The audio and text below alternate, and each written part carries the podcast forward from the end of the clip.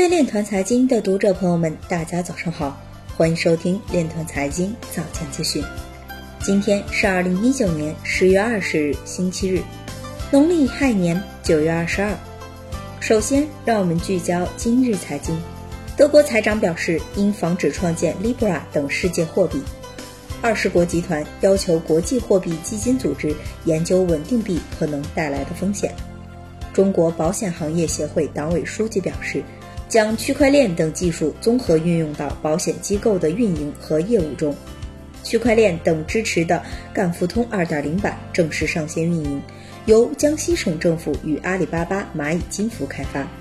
有报告显示，受区块链的影响，小微企业在支付运营方面对移动支付提出了全新的要求。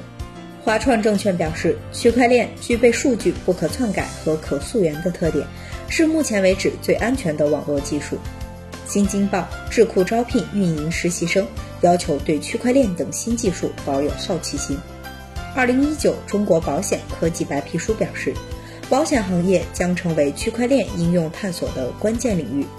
摩根大通首席执行官表示，Libra 是一个永远不会实现的绝妙想法。彼得森国际经济研究所所长表示，中央银行应该介入数字货币。今日财经就到这里，下面我们来聊一聊关于区块链的那些事儿。据新浪财经报道，二零一九中国银行保险业国际高峰论坛于十月十七日至十八日在北京举行。中国社会科学院学部委员王国刚演讲时表示，发展金融科技。首先讲科技对任何一个产业部门，不光是对金融，都是至关重要的，这一点没有任何的疑义。但是发展什么金融科技，尤其跟普惠金融相对应的，能够适应前面所讲的，作为普惠金融基础设施的那些方面的科技至关重要，而不是我们现在一些停在嘴里没有搞明白的所谓的金融科技。有人跟我讲区块链，我就问一句话。我说，区块链在这么多的产业中，哪个产业用的成熟了？连什么是区块链都没有搞清楚，一会儿去中心化，一会儿去中介化，要让金融赶紧去用，用得上吗？用不上。